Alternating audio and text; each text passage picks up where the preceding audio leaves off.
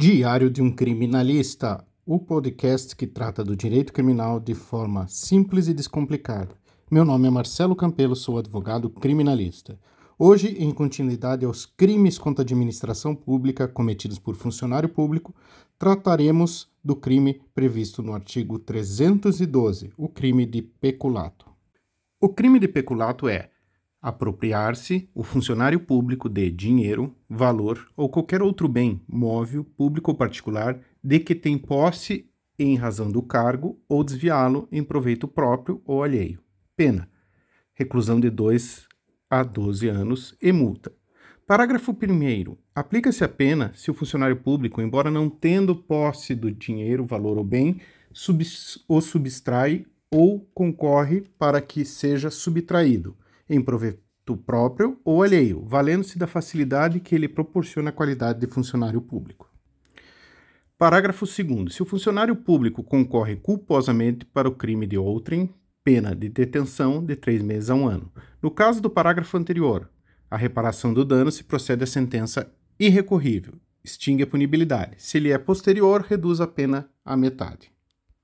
O bem jurídico a ser protegido neste crime são os bens da administração pública, tanto no seu aspecto patrimonial como moral.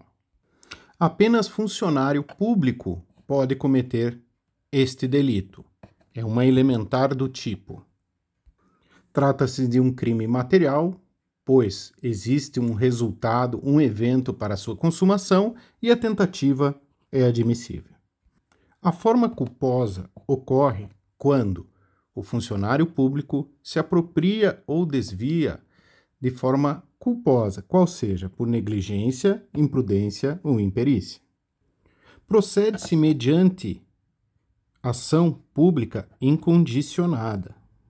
Já o crime culposo pode correr pelo rito da Lei 9099 de 95.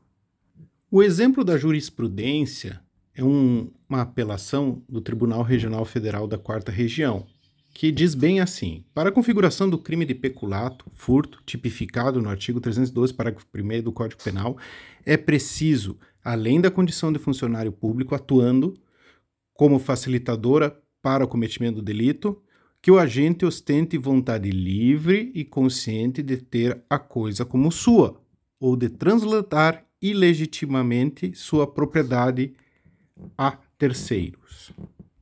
Outro julgado do Tribunal de Justiça de Minas Gerais descreve que o peculato de uso é uma conduta atípica. Apelação criminal, peculato, absolvição proferida em primeira instância pela atipicidade, condenação, impossibilidade, hipótese de peculato de uso. Não comprovação do dolo de desviar o bem definitivamente. Portanto, para a configuração do peculato, deve-se ter a transmissão da posse do bem.